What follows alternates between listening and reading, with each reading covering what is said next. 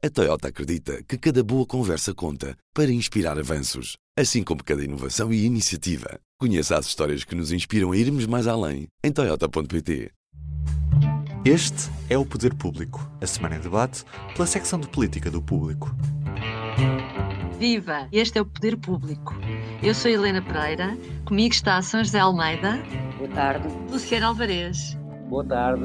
E a Leonete Botelho. Olá! Numa altura em que já se vê a luz ao fundo do túnel, como diz Marcelo Rebelo de Sousa. A taxa de crescimento de novos casos de Covid-19 foi esta semana das mais baixas de sempre. Sexta-feira foi de 1%. E o governo já tem um plano para um progressivo desconfinamento. Vai ser um regresso à normalidade, mas o que no fundo vamos ter é um novo tipo de normalidade. Isto ao mesmo tempo que pode vir também outro tipo de austeridade. E é por aí que vamos começar a conversa. São José Almeida, uh, quando se fala do regresso à normalidade, é uma normalidade que nós vamos estrear, não é? Quando se fala de uh, voltar à escola, mas de máscara, ir para a praia, mas haver zonas restritas, uh, o que é que nos espera? Eu acho que vamos ter que reaprender a viver, pelo menos no, no próximo ano, ano e meio, até aparecer a, a, vacina. E depois, eh, sempre com uma realidade futura, que é que pode aparecer um outro tipo de vírus uh, que cria uma situação pandémica. Acho que esse, esse, horizonte vai existir. Este regresso à normalidade eu acho um bocadinho abusivo usarmos esse termo, até pela expectativa que cria nas pessoas. Nós estamos, de facto, a conseguir controlar uh, o contágio, uh, mas ainda não, o tal fator R0 ainda não está em termos uh, de não haver contaminação social. E isso poderá obrigar a que, mesmo que acabe o estado de emergência no dia 2 de maio, se mantenham regras muito estreitas de convívio social e de trabalho. Por exemplo, olhando para o decreto de execução do, do, do, do, do estado de emergência, ontem aprovado e que o público divulgou, as regras impostas a, a na fase eh, a seguir à, à, à, cerca sanitária, com o levantamento da cerca sanitária, aponta para uma organização do trabalho que eu acho que poderá ser um, um indício do que vai ser essa normalidade. Por exemplo, as empresas têm que funcionar apenas com um terço dos funcionários presencialmente. Esses funcionários têm que estar a 3 metros de distância um dos outros. Portanto, isto pressupõe uma reorganização dos modelos de trabalho uh, que é muito complexa, não é? Uh, uhum. e, e, pronto, e o convívio social também tem essa. Eu lembro-me que antes do estado de emergência, antes dos restaurantes fecharem, já havia uma regra de que um, terço. os restaurantes são um terço das pessoas, eh, ou seja, o espaço de mesas para clientes tinha que ser um terço daquilo que era. E, portanto, não sei, vamos todos reaprender a, a, a, com isto. Agora, eu uh, preocupa-me um certo otimismo que está instalado, de que vem aí a normalidade. Não vem aí normalidade nenhuma.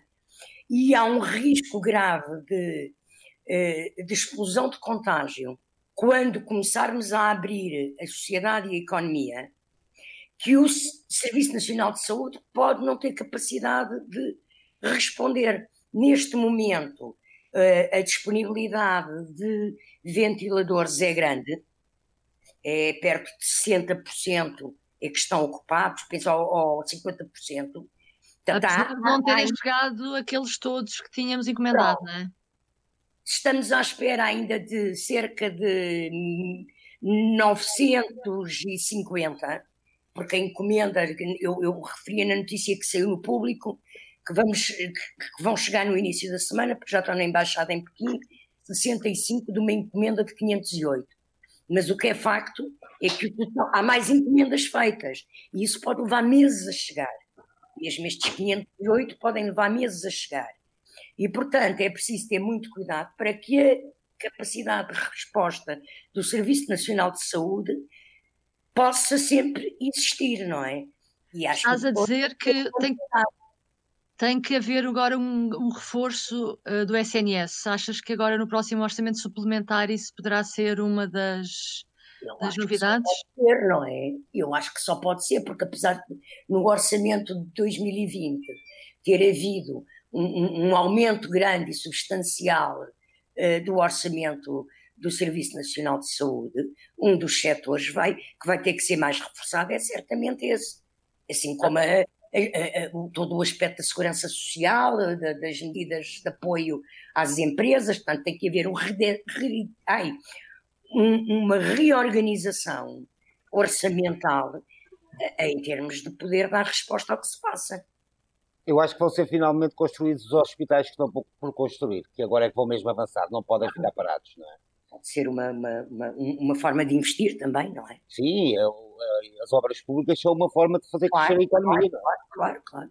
Agora, concordo inteiramente com Aliás, António Costa, é? na entrevista ao Expresso, uh, no investimento público, fala precisamente da, dos hospitais, das ferro, da ferrovia, e, portanto, a política de saúde vai ser uh, o, grande, o grande tema nos próximos, pelo menos no próximo ano, não é? E vai abranger, obviamente, a, a campanha presidencial e até mesmo a presidência da União Europeia que Portugal assume a partir de janeiro do próximo ano. Portanto, vai ser um dos grandes temas a nível nacional e europeu. Sim, mesmo a nível europeu, a nível da União Europeia, vão ter, que, vão ter que ser, tomado, ter ser tomadas medidas comuns, não é? Nos sistemas nacionais de saúde, deve, tem que haver uma política europeia muito mais forte para a saúde do que existe atualmente, não é? Portanto, a mensagem que a São José estava, estava, estava a passar porque já se começa a notar que as pessoas já começam a facilitar um bocadinho. Nos últimos dias foi notório, nos últimos três dias foi notório que há muito mais gente nas ruas, não é? E eu, eu continuo a achar que a São tem toda a razão. Não, não, é a altura ainda de facilitar, nem a para 2 de maio ou 4 de maio, quando, quando, forem, quando forem aliviadas as medidas. Não se pode facilitar. Eu chamo a atenção de uma coisa: está tudo muito contente porque ontem houve um, 1% de aumento de contágios. Hoje, pelos números que saíram há pouco, o, o, foi 13,4. Portanto, isto mostra que não há nenhuma estabilização da situação. É evidente que nós baixamos, controlamos, mas uh, uh, se começa toda a gente a disparatar, para a semana estamos em 6 ou 7 ou 8% de contágio, de taxa de contágio. Eu, eu, acho que, eu acho que a mensagem, mais, ainda que tímida, que o Presidente da República e o Primeiro-Ministro têm passado de algum otimismo, também tem a ver com o aspecto que a vida vai ter que ser retomada, não é? E pode haver o medo das pessoas, quando isto já estiver mais aliviado, as pessoas estarem, estarem com ainda em pânico e não saírem para a rua, não irem trabalhar, e, e se isso não acontecer, a vida não, não, não, retoma, a economia não retoma, não é? Penso que essa mensagem ténue de otimismo, não é uma, não acho que não esteja a ser exagerado o otimismo do Presidente da República e do Primeiro-Ministro, mas acho que também tem a ver com o futuro. Para as pessoas terem de meter na cabeça, também vão ter, a uma altura, e vão ter que sair à rua, vão ter que ir trabalhar, vão ter que andar de transportes públicos, muitos já andam, não é? Pois, António Costa fala também nisso na entrevista de hoje do Expresso, que é desfasar os horários das escolas, do trabalho, uh, isto até levanta, remete para aquelas conversas uh, que normalmente há dos especialistas da área do trabalho que defendem esses, há muitos anos, esses desfazamentos, também quem fala em que as pessoas têm que trabalhar menos horas por semana, uh, pode vir aí uma mudança no mundo do trabalho? Eu, eu acho que vai ser inevitável uh, fatores como uh, a aceleração da digitalização de, das empresas e do funcionamento das empresas, mais recurso a teletrabalho, e pronto, e essas normas, uh, porque, porque é evidente que não podemos parar, não podemos congelar a economia demais sobre risco de uh, o desastre que aí vem a nível económico e financeiro ser ainda mais grave. Mas o que é facto é que não podemos ter uma explosão de contaminação. Não podemos. Porque senão então é que é o, o, o crash completo. Acho que há aqui um travão natural uh, nesta, nesta situação toda. E o travão natural é que uh, cada um sabe que tem que se proteger e, portanto, como é a nossa saúde, a de cada um de nós que está em causa, as pessoas precisam, obviamente, de orientações de como é que devem é, fazer socialmente, proteger-se. Vai haver abusos, naturalmente que vai. Vai haver um aumento de casos, como disse, como dizem todos os especialistas, como mostram os exemplos internacionais, como disse o Primeiro-Ministro, o Presidente da República, vai. Um, mas também penso que há aqui este travão natural que é de, de, de, o instinto de cada um de nós de sobrevivência, não é? Há aqui uma, uma questão que é nós sabemos, nós estamos todos com vontade de socializar, de, de estar com os amigos, mas eu penso que no, todos temos a noção e a consciência do perigo e do, do risco, e portanto esse, há um, um travão natural uh, que que penso que vai ser mais, até pode acontecer em certo momento, que vão ser mais os trabalhadores que vão querer ficar em teletrabalho ou querer ficar com algumas restrições do que até o, as empresas que estão uh, desejosas, que não se contaminam em si próprias e que estão desejosas de voltar à elaboração. E, portanto, um, com algumas regras e com algumas indicações gerais, um, penso que não vai ser um drama.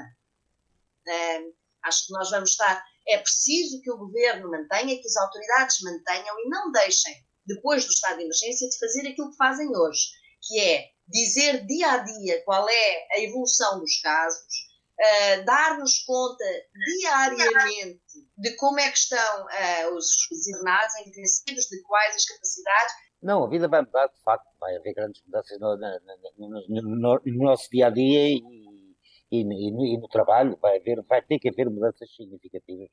Agora também vamos, tem que haver também da parte do governo um, um, um, rigoroso vigiar das empresas para que não sejam cometidos abusos, como já estão a ser cometidos muitos abusos das empresas, entre aspas, à paula desta, desta pandemia. Não é? E o governo vai ter também reforçar a vigilância das empresas para que não sejam cometidos abusos, que não se aproveite isto para continuar a cometer abusos, como se estão a cometer muitos abusos hoje em dia. Esta semana, no debate da renovação do estado de emergência na Assembleia, o líder parlamentar do PC falava que estes abusos já configuram uma verdadeira austeridade. Uh, e esta palavra começa a entrar também na, na uh, no debate político, uh, para além da normalidade que vai ser diferente, esta austeridade que se fala agora também é diferente daquilo que Portugal conheceu no passado.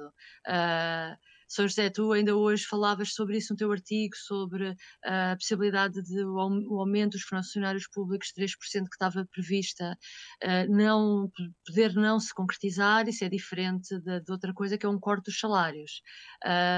achas que, e dizias mesmo que era ridículo que partidos como o PC, como o Bloco, viessem insistir nisso agora. Achas que não faz sentido?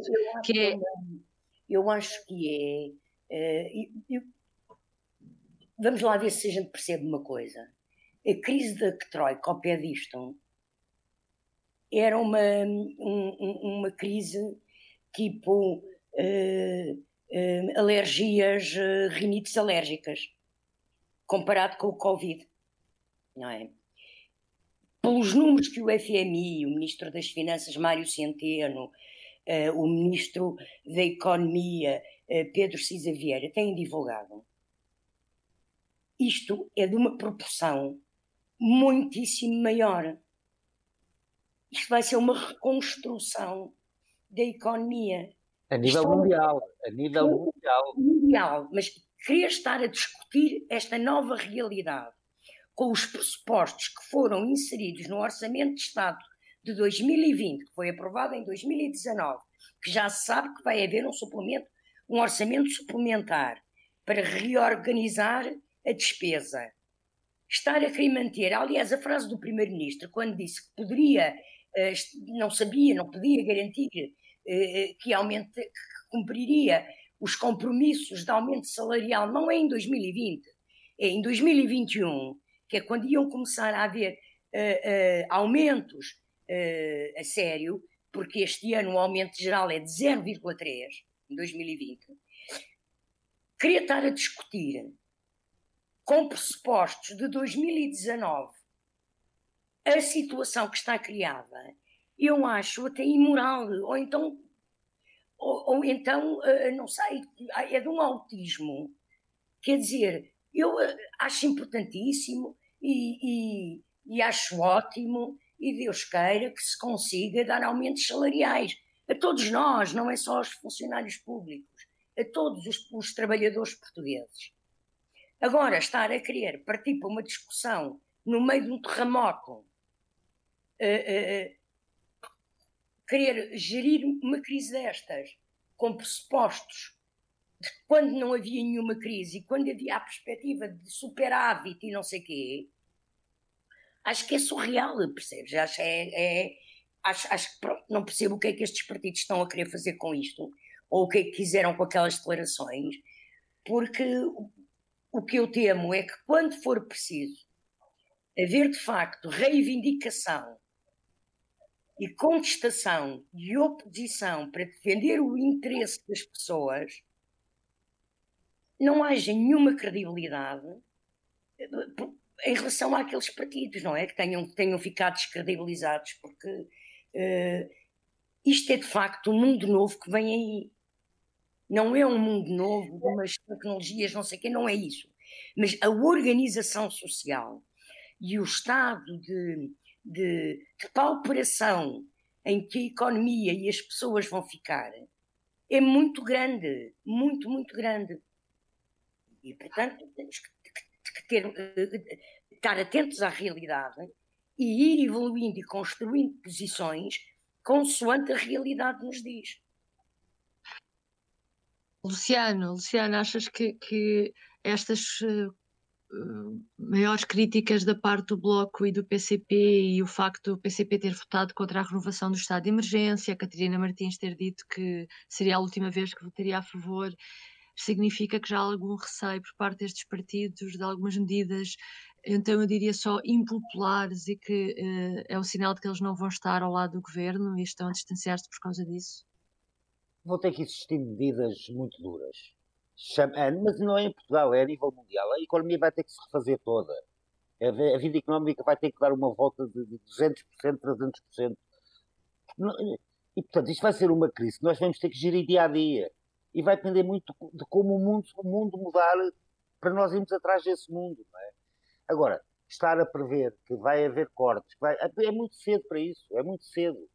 Agora, epá, o Bloco de Esquerda já está a querer fazer política em cima da, da, da Covid-19. Isso não é nada positivo, não é? O PC, o PC nisso é mais cauteloso. Já estão a querer fazer política em cima da Covid-19 e isso não é positivo. O PC paga... teve uma posição mais dura até do que o Bloco. Mas o, PC sempre, mas o PC sempre teve uma posição mais dura, não é? Portanto, o PC mantém, mantém alguma coerência. O Bloco é que está agora a começar a Olha, achas é? que ainda não é a altura de fazer política, é isso? Acho que não é a altura de fazer política. Não é política. A política tem que se fazer e faz todos os dias. Não é a altura de fazer política isso, não é? Não é a altura de começar já a caça ao voto a pensar que vem aí eleições ou que vem uma crise e que pode haver eleições. Não é a altura de fazer política isso. Não é? Eu aí acho que o Rio tem estado, tem estado muito bem nessa matéria. Diz o que tem a dizer, diverge quando tem divergido do, do governo, mas mantém, mantém aquela posição de esta é a altura de colaborarmos todos. Não é? Era aí também que, que, eu, ia, que eu ia chegar. Leonete, o, uh, na recente entrevista na RTP, Rui Rio uh, disse que, que admitia viabilizar não só este orçamento suplementar, que há de aparecer em breve, mas mesmo os orçamentos 2021, 2022 e 2023, porque eles ainda serão muito reflexo do que está a passar hoje em dia. Uh, como é que viste esta disponibilidade tão grande por parte do PSD? Como muito coerente desde que Rui Rio assumiu a liderança de, do PSD. Portanto, Rui Rio continua disponível para um Bloco Central, para um Governo de Salvação Nacional, para viabilizar uh, orçamentos, portanto, continua uh, igual a si próprio e, portanto, com muita responsabilidade uh, e, se calhar, com um bocadinho de política a menos, porque eu, ao contrário do Luciano, acho que este é o tempo da verdadeira política. E, sim, sim, e, e isto que tem acontecido é verdadeiramente. Portanto, é, esta, esta fase, eh, este consenso, nomeadamente o consenso inicial que houve em relação ao estado de emergência, eh, faz parte completamente deste momento. E acho que faz parte e que, e que a, crise vai ser tão grande e a mudança é tão grande, nós vamos começar a ter que pensar de uma outra forma, de uma mudança de paradigma, que aliás é muito mais consentânea com o século XXI, com a, as alterações, a revolução tecnológica que vivemos, e portanto o paradigma, nós vai haver uma discussão uh, muito grande sobre a austeridade. Mas nós temos que pensar, e esta oportunidade, e esta nova realidade que nós hoje já vivemos, e o, este momento em que estamos aqui a gravar um podcast, cada um em sua casa, esta questão tecnológica do teletrabalho, vai colocar uma questão mais cedo do que estávamos a pensar, que é aquilo que a Espanha acabou de anunciar que vai fazer. E que há muita gente que chama como por rendimento básico incondicional. Ou seja, a crise mostra também, e, vai, e deu agora uma grande oportunidade, para dispensar muita gente do mercado de trabalho. E a grande uh, mudança de paradigma que vai, que de política que os políticos vão ter que começar a, a resolver desde já, é algo deste género. Uh, é algo que permita às pessoas uh, sobreviverem sem terem que depender ou pedir ou do Estado, do, das empresas. Portanto, vamos ter que começar a pensar numa outra forma, porque a inteligência artificial está aí, faz faz, é uma realidade que ainda vai estar mais presente daqui para a frente. E, portanto, a Espanha, quando aprovou isto uh, semana passada, uh, sabe o que é que está a fazer? E a União Europeia, aqui, aqui a grande questão, uh, quanto a mim, até para resolver este tipo de problemas e de mudar o chip de todo o mundo, a União Europeia tem agora a grande oportunidade de mostrar se quer continuar a ser União Europeia ou se vamos desistir dela de uma vez por todas e dar oportunidade a que outras formas e outros arranjos geoestratégicos se comecem a desenhar. Porque esta é uma questão que tem que ser tratada a nível da União Europeia.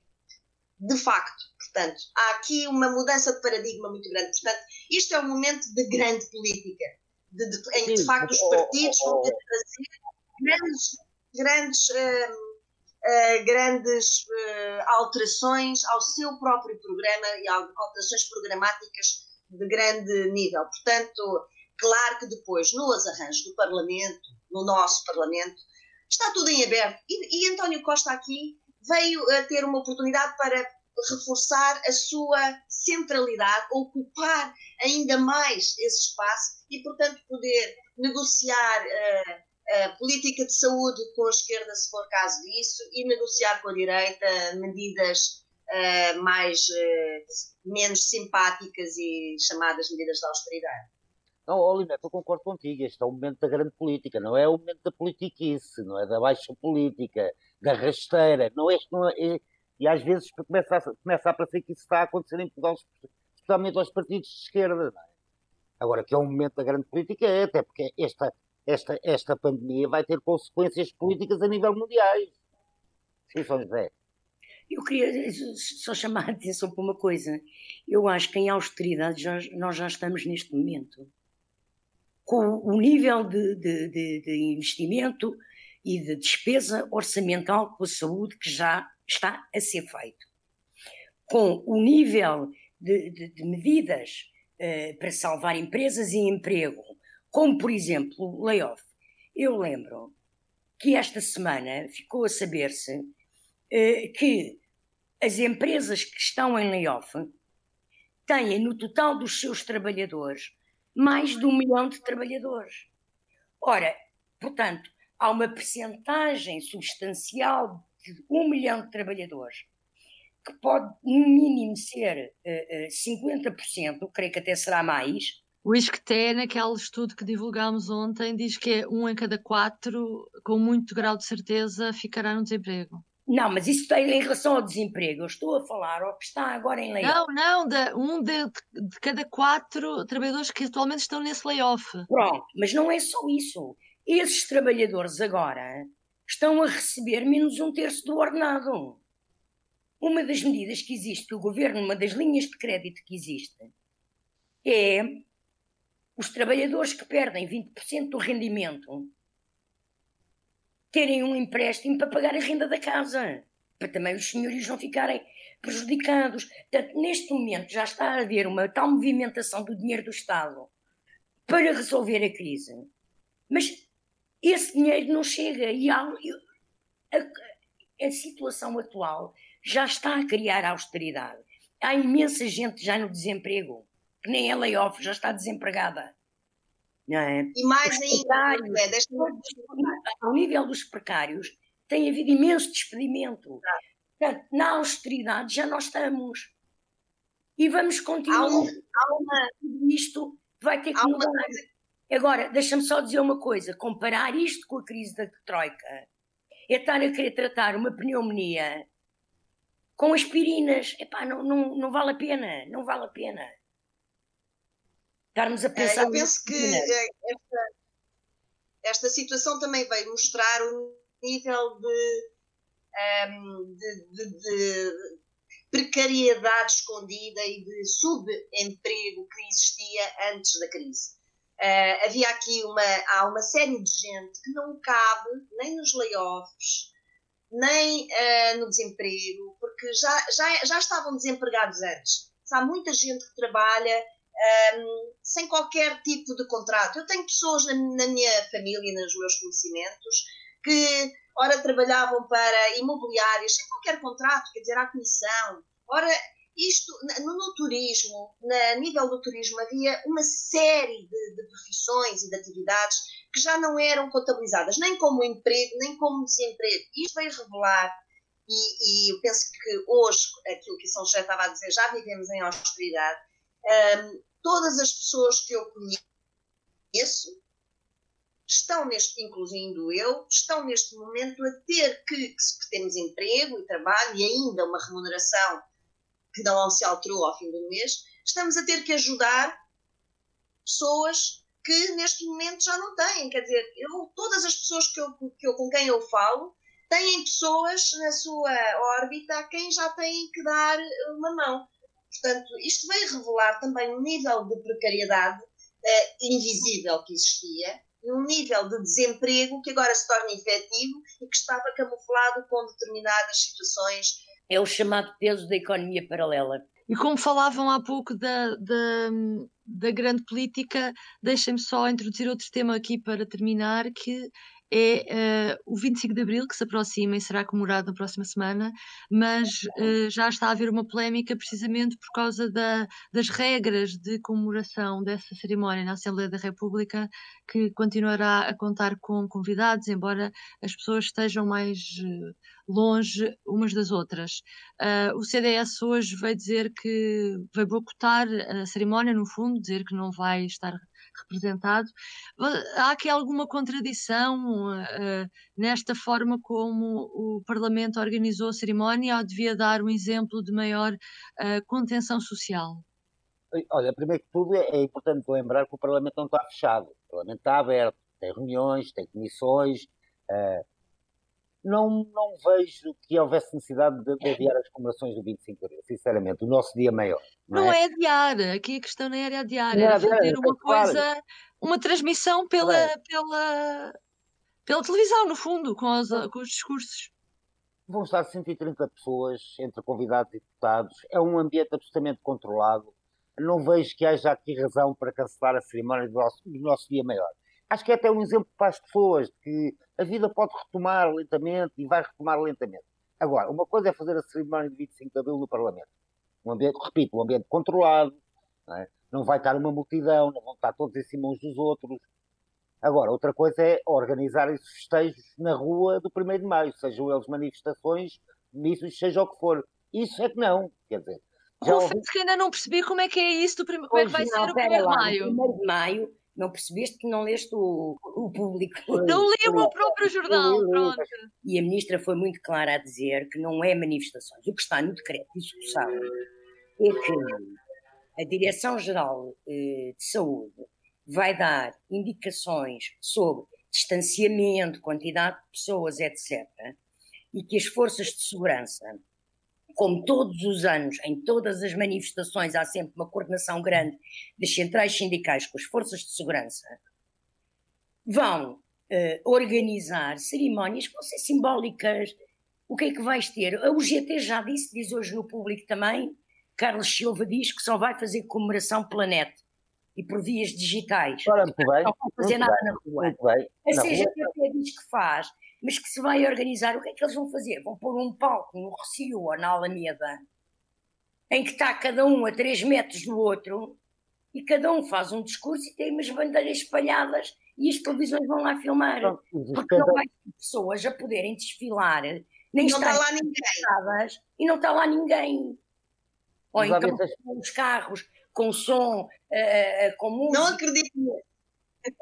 Porque o decreto é muito concreto no que diz sobre Não é- isto. Não, eu não estou, não é o decreto, é como é que na prática, a minha dúvida é como é que na prática isso vai acontecer e vai dar origem. Se há alguém que vai para a rua, é lógico que chama pessoas, não é? Sim, está bem, e é para isso que lá vai estar a polícia, não é? É evidente que se a CGTP tivesse bom senso, eu ontem, deixa-me só dar um exemplo. se a CGTP tivesse bom senso, fazia o mesmo. Ontem estava a dar é? Diz, Leonete, diz, diz. Diz. Ontem estava a dar aquela manifestação, aquela eh, homenagem que foi feita eh, aos, aos profissionais de saúde à, à porta do Hospital de Santa Maria. Então estava a banda a tocar, cada um a dois metros uns dos outros. Depois estavam os profissionais de saúde todos amontoados à porta do hospital, com máscaras e os equipamentos. E depois ao fundo, ah, lá ao Exato. fundo, havia uma moldura humana Uma ao multidão longo da, da, da, Santa Maria, naquele Não, passadinho. Santa Maria. uma moldura humana importante. Quer dizer, as pessoas podem estar muito organizadas. Uma coisa é o Parlamento, onde só entra quem lá vai, vem para um lugar sentado a 3 metros de distância do outro, eh, falam, vão-se embora e está tudo controlado. Outra coisa é ir para a rua. Isso faz toda a diferença. Mais Faz pessoas. toda a diferença e, portanto, pessoas. é, ok, eles podem estar no palco a 3 metros uns dos outros. Como é que vão travar as pessoas que vão querer comemorar? É muito complicado e, na minha opinião, eu compreendo toda a parte simbólica, como também vai haver, naturalmente, os festejos do 13 de maio em Fátima, mas quando estamos a falar de, eh, de eventos que, que atraem massas, acho que aí, aí parece-me que tem que haver muito cuidado e eu ainda não vi nenhuma fórmula, nem ouvi falar de nenhuma forma controlada de o fazer. Pois, vamos ver como é que, como é que isso tudo vai correr. Bom, hoje vamos ficar por aqui. Obrigada por nos ter acompanhado. Até para a semana. O público fica no ouvido. A Toyota acredita que cada boa conversa conta para inspirar avanços, assim como cada inovação e iniciativa. Conheça as histórias que nos inspiram a irmos mais além em Toyota.pt.